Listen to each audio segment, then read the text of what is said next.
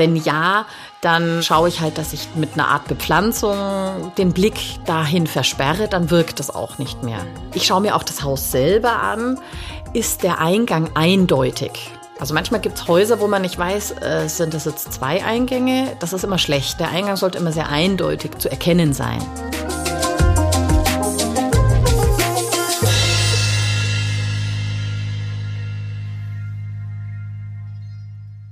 Herzlich willkommen zum Podcast Feng Shui ist man nicht mit Stäbchen.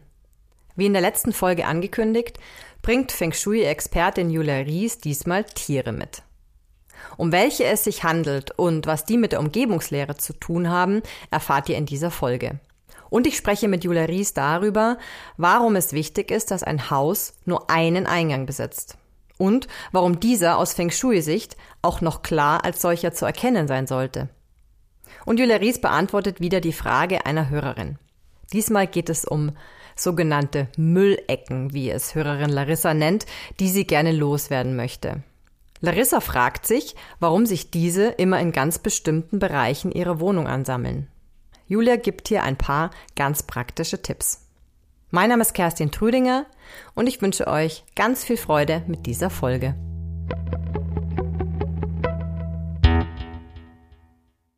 Hallo Julia, guten Morgen. Hallo Kerstin, guten Morgen und hallo an alle Hörer und Hörerinnen. Wie hat dir heute das Croissant geschmeckt? Ach, das war mal wieder richtig lecker. ja, wie ihr ja da draußen mittlerweile wahrscheinlich auch schon mitbekommen habt. Äh, Julia bekommt nämlich jedes Mal ein Croissant ab und an mal eine Stange Lauch. Für die Stimme. Für die Stimme, aber ansonsten ein Croissant mit Cappuccino. Das haben wir natürlich sofort gepostet, weil das sah auch noch so toll aus. Genau. Heute haben wir den 24. November 2022. Jawohl. Welche Energieeinflüsse strömen heute auf uns ein? Verrätst du uns das? Das verrate ich sehr gerne. Heute wirkt Yin Metall auf uns, also das kleine Metall. Das heißt, wir bekommen Struktur, Ordnung, also solche Energien bekommen wir heute auf dezente Art und Weise. Das heißt, für eigentlich fast jeden außer Holzmenschen ist es eine willkommene Energie. Mhm. Holzmenschen fühlen sich jetzt aber nicht so beeindruckt durch das kleine Holz, das sie zwar schon ein bisschen beschneidet. Also ich sage jetzt mal, mit einer Nagelschere kannst du trotzdem Blätter von einem Baum abschneiden. Mhm. Deswegen Holz mag ja Metall nicht so sehr, aber vielleicht äh, bringt diese kleine Metallenergie auch die Holzmenschen in einen Fokus, in äh, geordnetere Bahnen. Es vielleicht hilft uns heute diese Energie ein bisschen den Fokus zu behalten. Mhm. Und grundsätzlich, was sozusagen allgemein die Energien betrifft, es ist ja so, dass nicht immer nur eine Energie an diesem Tag wirkt, sondern es gibt auch versteckte Energiestämme, die damit reinspielen. Und das führt dann immer dazu, äh, zu den Dingen, die ich noch dazu zu sagen habe, mhm. neben der Elemente-Energie, die da wirkt. Heute ist tatsächlich ein Tag zum Ruhen. Okay. Mal wieder. Aber ruhen mit Struktur.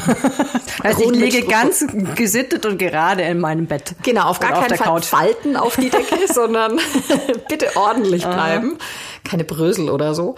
Tatsächlich ist die Empfehlung heute äh, nichts Wichtiges zu tun. Mhm.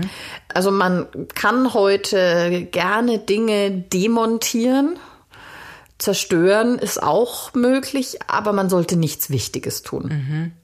Für mich klingt es fast wie Energieverschwendung im Sinn von diese positiven Energien, die man ja so gut nutzen könnte, um produktiv zu sein, weil sie einem Struktur geben. Und dann soll ich mich jetzt ausruhen. Sagen wir mal so, ich habe so ein bisschen das Bild äh, vor Augen. Ich äh, leg mich aufs Sofa, lass meine Gedanken schweifen, weil sie durch diese kleine Metallenergie nicht wild durch die Gegend schweifen, sondern tatsächlich ein bisschen zielgerichteter sind und mir vielleicht gute Ideen dadurch kommen mhm. oder ich gute Pläne mache. Man neue Projekte entwickeln kann. Sowas in der Art. Naja, ah okay. Gut, vielen Dank, Julia. Sehr gerne. Wann hast du eigentlich zuletzt dein Werkzeug Feng Shui? Du sagst ja immer, Feng Shui ist dein Werkzeug. Wann hast du zuletzt dein Werkzeug ganz bewusst eingesetzt und warum? In welcher Situation? Also ich benutze es tatsächlich jeden Tag, wenn ich nachschaue, welche Energien wirken heute mhm. und was bedeutet das für mich. Also da spielt sich dann sehr schnell in meinem Kopf einfach dieser Elementezyklus ab. Und dann sehe ich, okay, was wird gefördert, was wird geschwächt, wer, an welcher Stelle sitze ich, mhm. was muss ich heute tun und äh, wenn jetzt da wirklich eine störende Energie reinkommt, wie kriege ich das hin, dass ich das trotzdem hinkrieg. Mhm. Und hast du das heute Morgen auch gemacht? Also man muss natürlich jetzt dazu sagen, ist klar, dass wir jetzt nicht am gleichen Tag aufnehmen, wie wir senden. Das heißt, ähm, heute das ist ja vielleicht ein bisschen verwirrend, wenn wir das jetzt machen. Du kannst ja allgemein halten. Mhm. Das heißt, du hast heute Morgen auch nachgeschaut. Und was war dann dein Schluss daraus? Mein Schluss heute daraus war, dass ich offen bin für die Emotionen, die heute auf mich zukommen. Ich lasse auch die Erschöpfung oder Trägheit zu, die daraus entstehen kann und versuche mit Hilfe vom Einsatz von Metall, also mit Struktur und To-Do-Listen, meinen Weg heute zu gehen und meine Aufgaben zu schaffen. Mhm. Okay. Wir haben eine Nachricht bekommen von Larissa.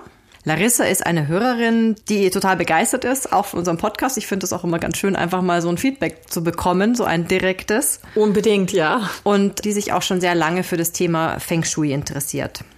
Jetzt schreibt sie, aber sie ist berufstätig und ähm, hat ein Kind und deswegen kommt sie nicht dazu, das weiter zu vertiefen und hat eben mit dem Podcast da das passende Format gefunden, wie sie eben nebenbei auch ihr Feng Shui-Wissen auffrischen kann, vertiefen kann und so. Das finde ich total schön. Ist eigentlich genau das, was wir erreichen wollen. Genau, und Podcast ist ja nun mal dieses Format, wo du einfach nebenher, egal beim Spazierengehen, auf dem Weg in die Arbeit, beim ähm, Haushalt, erledigen und beim Kochen einfach Podcast hören kannst. So mache ich das zumindest. Also ich wirklich, ich fülle meine Lücken mit Podcasten.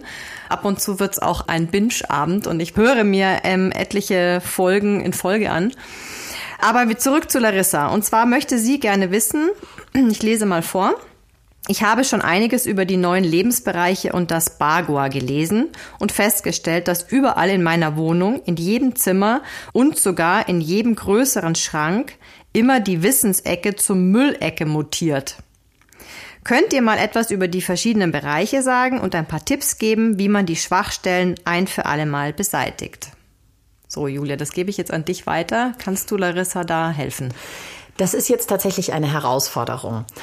Denn im klassischen Feng Shui und in unserem Turtle Feng Shui schauen wir uns die Energien an, die sich in Räumen oder Räumlichkeiten, Nutzungseinheiten verteilen.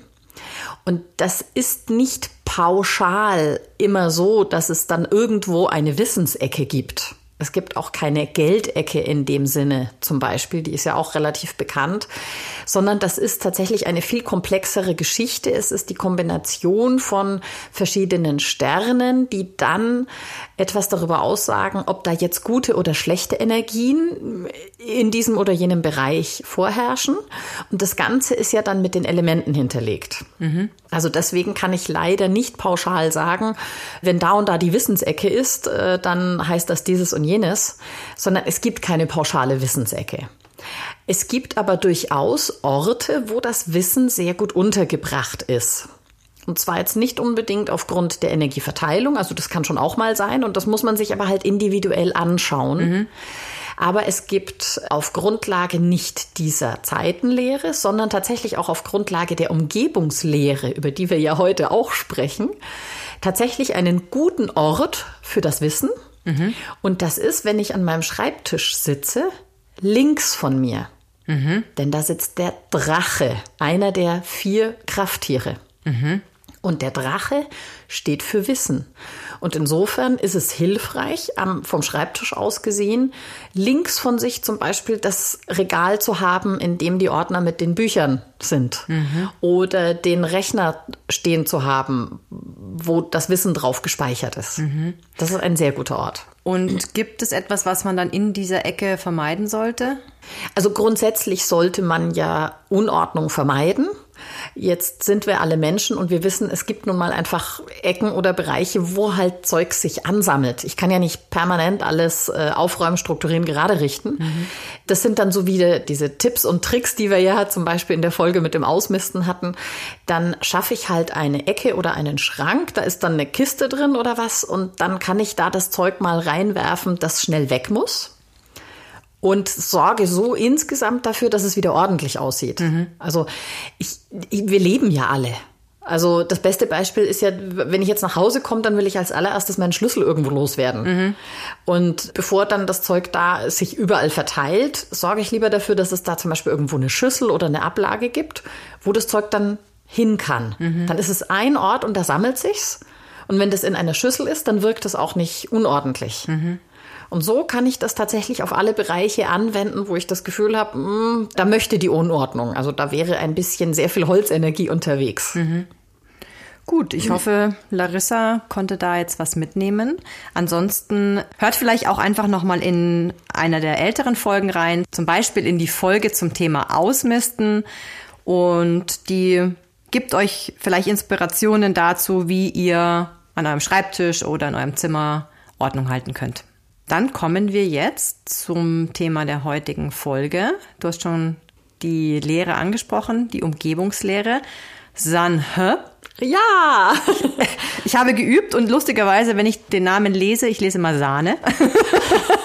Das ist mir noch nie passiert. Dazu bin ich wahrscheinlich noch nicht tief genug drin im Feng Shui.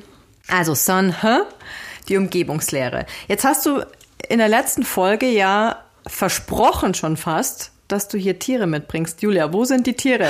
Ich sehe hier kein Tier. Die sind so ich klein, bin enttäuscht. die siehst du nicht. Flöhe. Ich will hier keine Flöhe. Nein, also äh, Spaß beiseite. Tatsächlich ist Sanhe die Umgebungslehre. Und da gibt es sehr viele Aspekte, die wirken. Da geht es um Berge und Wasserläufe und aus welchen Richtungen die kommen und so weiter. Mhm. Aber es geht eben auch um die vier Krafttiere, mhm. die bildhaft eingesetzt werden. Die kann man auch erkennen. Die habe ich auch schon mal angesprochen. Das ist die Schildkröte, der Tiger, der Drache und der Phönix. Mhm. Und rein theoretisch kommt jetzt noch ein fünftes Tier dazu. Das ist nämlich die Schlange in der Mitte, die sie verbindet. Mhm. Und in der Mitte heißt, diese Tiere sind tatsächlich angeordnet. Ich versuche das mal ein bisschen zu beschreiben. Mhm. Wenn man sich eine Landschaft vorstellt, die leicht hügelig ist, dann ist es tatsächlich eine Landschaft, in der das Ski harmonisch fließt, also grundsätzlich. Nicht zu schnell, nicht zu langsam, da ist ein bisschen Bewegung drin. Dann ist es empfehlenswert, wenn ich jetzt da zum Beispiel ein Haus hinbauen möchte und ich mache jetzt gleich dann noch einen historischen Abklatsch, mhm. dann ist es sehr hilfreich, das Haus so zu platzieren, dass es einen Hügel im Rücken hat. Das mhm. ist die Schildkröte, mhm. die mit ihrem schützenden Panzer uns Sicherheit gibt. Also Sicherheit vor Wind und Wetter oder? Genau darum geht's. Mhm. Denn Feng Shui heißt ja wie der Wind und das Wasser. Mhm. Also es geht tatsächlich um Schutz vor der Witterung, vor Wind, dass nicht gar kein Wind ist und auch nicht zu viel Wind ist. Beides empfinden wir ja auch als unangenehm. Mhm. Also es geht um das richtige Maß an Wind und insofern auch das Lenken des Skis. Mhm. Entschuldige, dass ich unterbreche. Mir ist jetzt spontan der Gedanke gekommen, dass ein Berg ja durchaus auch eine Gefahr darstellen kann.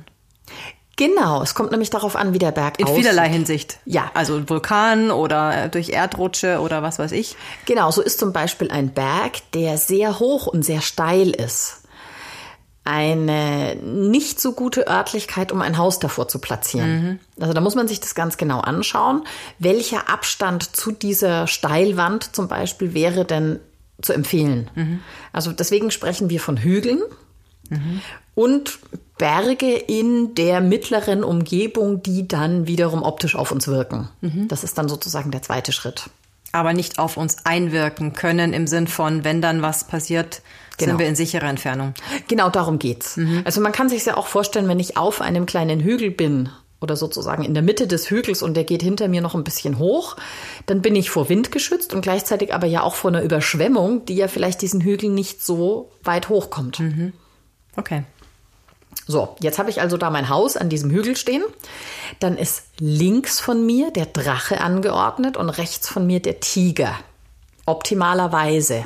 Was ist denn jetzt der Drache und der Tiger? Mhm. Das können jetzt zum Beispiel Hügelketten sein. Also ich spreche wieder von Hügeln, nicht von Bergen. Mhm. Das können aber zum Beispiel auch Baumreihen sein. Also eine Struktur, die so Arme ausbildet. Also ich denke zum Beispiel auch gerne an den Ohrensessel. Mhm. Der Ohrensessel ist eigentlich auch ein wunderschönes Symbol für diese vier Krafttiere. Ich habe eine Lehne im Rücken, die sogar über meinen Kopf drüber geht. Ich habe Armlehnen links und rechts. Das wäre jetzt der Drache und der Tiger. Mhm. Und vorneweg ist es offen. Mhm. Und äh, optimalerweise habe ich irgendwas Schönes, was ich ansehen kann. Mhm. Und das wäre dann der Phönix. Mhm. Der Phönix kann etwas sein, was ich anschaue. Es kann aber auch etwas sein, von dem aus ich schauen kann. Also es könnte zum Beispiel ein Turm sein. Mhm. Also wenn das jetzt eine Schlossanlage oder eine Burganlage zum Beispiel wäre, dann wäre das ein bisschen abgesetzt vom Haus ein Aussichtsturm. Mhm. Das wäre auch ein Phönix oder ein Fahnenmast. Also auch etwas, wo man gesehen wird. Mhm. Darum geht's beim Phönix. Was steckt denn da geschichtlich hinter dem Phönix? Also mir fällt Phönix aus der Asche ja. ein. Es ist, das, ist das, das ist der Vogel, der aus der Asche kommt und mhm. fliegen kann. Mhm. Okay. Und Feuer symbolisiert, Feuerenergie. Also unsere fünf Elemente stecken ja wieder in den vier Krafttieren drin. Mhm. Also die Schildkröte mit dem Wasser, der Phönix mit dem Feuer und die beiden stehen sich sozusagen gegenüber. In dem Fall ist die Schlange in der Mitte und symbolisiert die Erde. Mhm. Und der Drache steht fürs Holz und der Tiger fürs Metall. Und übrigens, sind diesen vier Krafttieren auch noch Planeten hinterlegt, mhm. die ja sozusagen energetisch auch dem Ganzen zugrunde liegen. Mhm. Also dem Tiger ist die Venus zugeordnet. Deswegen steht der Tiger auch für das Weibliche, also für die Frau oder die Frauen im Haus und auch für die Autorität. Mhm. Der Merkur ist der Schildkröte zugeordnet. Und die Schildkröte bringt uns Unterstützung und Stabilität durch den Schutz da im Rücken. Mhm. Das ist ja ein super Ausgangspunkt. Mhm. Wenn ich da stabil bin, dann kann ich nach außen gehen. Die Schildkröte steht übrigens auch für die Gesundheit. Mhm. Und insofern ist dem auch so ein bisschen dieser hintere Teil eines Hauses zugeordnet, was ja mit dem Hügel zusammenpasst und mit der Stabilität wieder, die ja so ein bisschen meine Basis bildet. Mhm. Dem Drachen ist der Jupiter zugeordnet. Also der männliche Teil, also die Männer im Haus und die Macht, aber auch das Thema Geld ist dem Drachen zugeordnet. Mhm. Und eben vorne der Phönix, das ist die Zukunft, das sind die Kinder. Mhm. Und der zugeordnete Planet ist der Mars. Mhm. Der rote Planet, der ja auch für das Feuer steht und die Emotion, das passt alles zu dem Phönix. Mhm. Jetzt nochmal zurück zur Umgebungslehre. Kannst du uns mal ein Beispiel geben, wie die Umgebungslehre dann bei einer äh, Feng Shui-Analyse zum Tragen kommt? Ja. Wenn ich jetzt zum Beispiel ein bestehendes Haus analysiere, dann schaue ich mir die Umgebung an. Jetzt ist es ja hier in unserem Bereich München tendenziell flach. Also es passiert eher selten, dass man tatsächlich Berge oder wirkliche Hügel hat, die optisch Einfluss nehmen. Also Sanhe, diese Umgebungslehre, ist noch sehr viel mehr als nur diese vier Krafttiere, mhm. sondern äh, man kann sich das so vorstellen, wenn ich jetzt eben in einem bergigen, hügeligen Bereich bin, dann stelle ich mich in die Tür von dem Haus und dann messe ich mit dem Kompass, sind da irgendwo Berge, die hereinkommen. Mhm. Das heißt, Berge haben ja so einen Grad, der dann oft einen Bogen macht und manche deuten dann sozusagen das Lauf des Haus oder andere nicht. Und das untersuche ich dann. Und da gibt es dann sehr viele Formeln, die etwas darüber aussagen, ob das jetzt eine gute oder schlechte Energie ist, je nachdem, aus welcher Himmelsrichtung dieser Berg hereinkommt. Wenn du von Kompass sprichst, ist das dann ein Kompass, wie wir ihn kennen, oder ist das ist damit der Feng Shui Kompass gemeint? Genau, das Lopan ist gemeint. Der mhm. Lopan, mein Feng Shui Kompass, in dem auch sozusagen auf den verschiedenen Kreisen durchaus solche Formeln hinterlegt sind. Mhm. Und dann gucke ich das an und dann muss ich zu Hause das analysieren mhm. und dann weiß ich, ist das gut oder schlecht. Okay. Das ist so der eine Part. Jetzt, wenn das relativ flach ist, dann schaue ich mir andere Einflüsse aus der Umgebung an, wie zum Beispiel ist da eine fiese Straßenlaterne, die jetzt auf mein Haus deutet oder auf meinen Eingang deutet? Oder wie sieht die nachbarliche Bebauung aus? Sind da irgendwelche fiesen Ecken, die auf mein Haus schießen? Mhm. Wenn ja, dann äh, schaue ich halt, dass ich mit einer Art Bepflanzung den Blick dahin versperre, dann wirkt es auch nicht mehr. Mhm. Ich schaue mir auch das Haus selber an. Ist der Eingang eindeutig? Also manchmal gibt es Häuser, wo man nicht weiß, äh, sind das jetzt zwei Eingänge? Das ist immer schlecht. Also es sollte, der Eingang sollte immer sehr eindeutig zu erkennen sein. Mhm. Zum Beispiel schaue ich mir auch an, wie ist es mit Gauben oder Aufsätzen auf dem Dach, die auch wieder eher negatives Ski zur Konsequenz haben. Also grundsätzlich kann man sagen, je klarer und aufgeräumter die Formen von dem Haus selber, aber auch in der Umgebung sind, desto besser. Mhm. Wenn jetzt zum Beispiel auch irgendwo eine Bauruine steht oder eine Ruine oder irgendwas kaputtes mhm. oder nicht schönes, dann ist das auch schlechtes Ski, mhm. dass ich durch irgendeinen Sichtschutz ausblenden muss. Mhm. Das wäre jetzt so ein klassisches Beispiel, wie ich mir sowas anschaue bei einer Beratung. Und im Inneren eines Hauses achte ich zum Beispiel bei der Möblierung dann darauf, dass man die Schildkröte im Rücken hat, also eine Wand im Rücken, wenn man irgendwo sitzt, dass man einen schönen Blick hat auf ein schönes Bild oder etwas. Mhm. Aber für mich, für mich war das jetzt noch gar nicht abgeschlossen, diese ganzen Krafttiere, wenn du die jetzt beispielsweise in München, wo wir ja gesagt haben, da gibt's jetzt keinen Bachlauf, keinen Hügel und so weiter. Was symbolisiert dann eben den Tiger, den Drachen, den Phönix? Genau. Und zwar ähm, im Haus oder also nicht in der Gestaltung, mhm. Im, in der Wohnung oder im Haus, sondern außerhalb. Genau, also dann sprechen wir tatsächlich von Mauern, Baumreihen, Büschen, solche Anordnungen, darum geht's.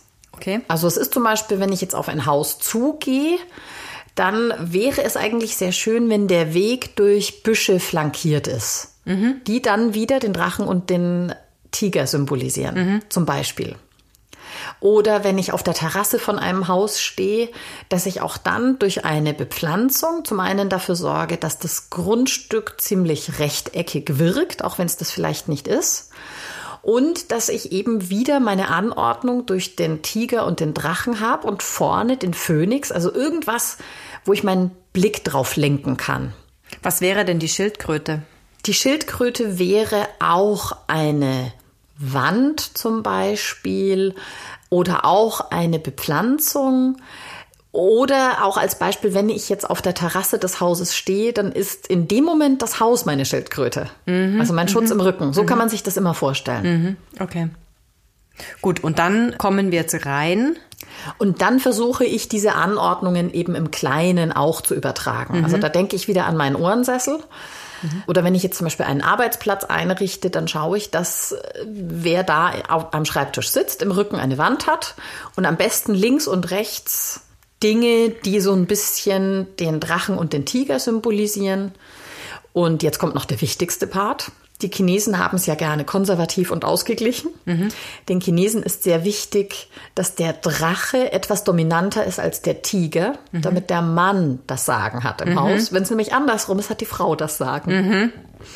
Der Grandmaster Chap Cheng Hai hat das ähm, erkannt, als das neue Bundeskanzleramt gebaut wurde. Hat er zwei Dinge erkannt. Zum einen, wo ist das Facing? Dieses Bundeskanzleramtes. Das ist ein bisschen verwirrend, weil auf der einen Seite fließt die Spree vorbei und auf der anderen Seite ist eigentlich der Eingang. Mhm. Und er hat gesagt, so wie das angeordnet und benutzt wird, ist der Tiger größer. Mhm. Das heißt, in Deutschland werden die Frauen das Sagen haben. Mhm. Das Wasser fließt in die falsche Richtung. Das heißt, das mit dem Geld wird ein bisschen schwierig. Wann ist ihm das denn aufgefallen? Wer war denn der Kanzler? Da war Schröder noch Kanzler. Ah.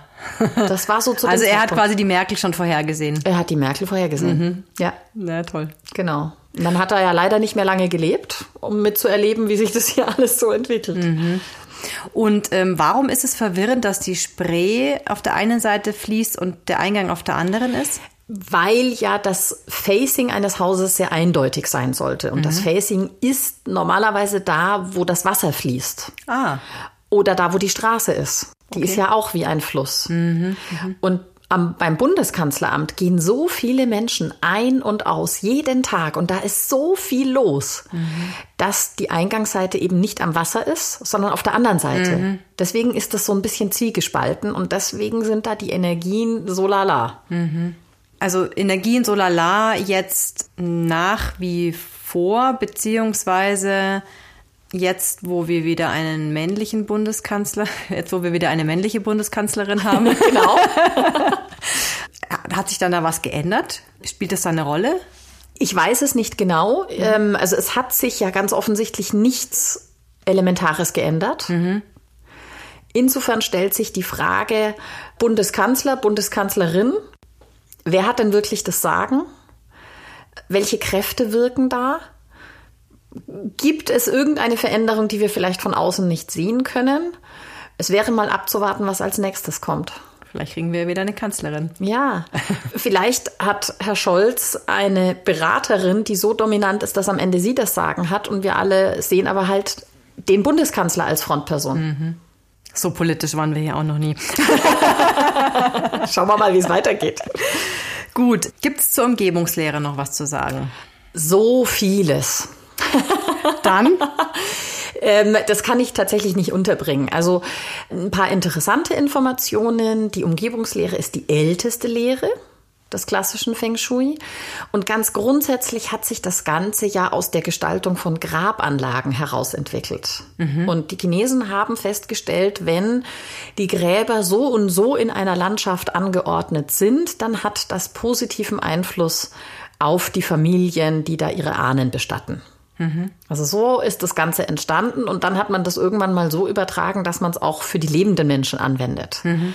Und die ersten Erkenntnisse waren nun mal aus der Umgebung heraus. Man hat bemerkt, dass Kombinationen aus Bergen, Hügeln und Wasserläufen gute oder schlechte Einflüsse haben können. Mhm. Und es gibt spezielle Sanhe-Meister, die tatsächlich aus einer Umgebung heraus erkennen können, ob jetzt Ortschaften, Gemeinden oder Städte erfolgreich sind, Geld haben oder nicht und wo die Probleme liegen. Mhm. Und es ist eine furchtbar spannende mhm. Lehre, in die man sehr tief eintauchen kann. Da kann man total interessante Formeln anwenden, um für Reichtum zu sorgen, äh, sehr spezielle Geschichten wie sogenannte Wasserdrachen, also wie Wasserläufe zu laufen haben. Mhm. Das ist die ganz, ganz hohe Meisterkunst, wo ich auch einen Meister hinzuziehen würde, wenn jetzt zu mir jemand käme und sagen würde, mach mir einen Wasserdrachen, mhm. würde ich sagen, ich unterstütze das gerne, aber ich hole mir da den Experten. Mhm, mh. Also es ist furchtbar spannend. Und komplex. Sehr komplex. Und wir versuchen jetzt, jetzt muss ich natürlich den Kreis zu unserem Institut schließen, mhm. wir versuchen im Institut die grundlegenden Dinge zu vermitteln, erstmal das Kennenlernen, aber dann eben für all die, die Berater werden wollen, die lernen diese Formeln schon. Mhm. Die erfahren auch, wie ein Wasserdrache funktioniert und werden gleichzeitig feststellen, sie holen lieber einen Experten dazu. Mhm.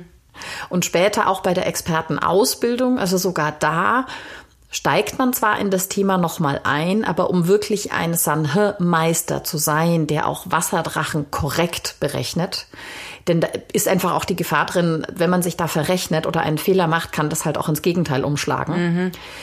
Da braucht man jahrelange Erfahrung für mit diesen Themen und erst dann kann man das sicher anwenden.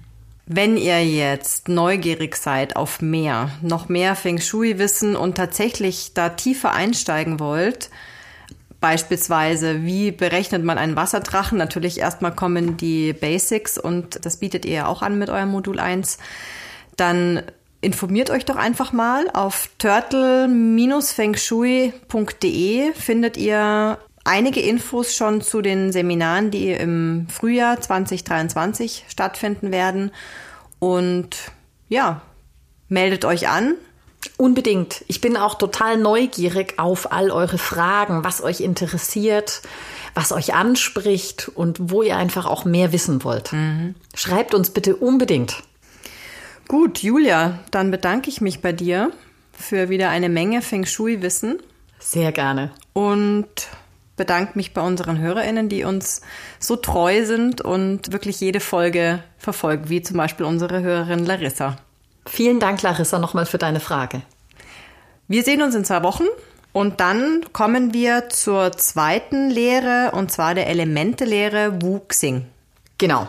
Wir haben ja die Elemente schon erklärt und da geht es jetzt darum, die Zusammenhänge noch mal ein bisschen besser darzustellen und wo überall unsere Elemente drinstecken, mhm. so dass man ein besseres Gesamtbild bekommt. Ich freue mich schon drauf. Ich bin gespannt und danke dir, Julia.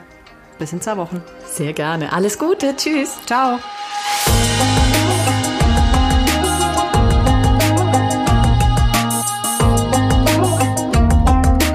Dieser Podcast wurde produziert von Kerstin Trütinger.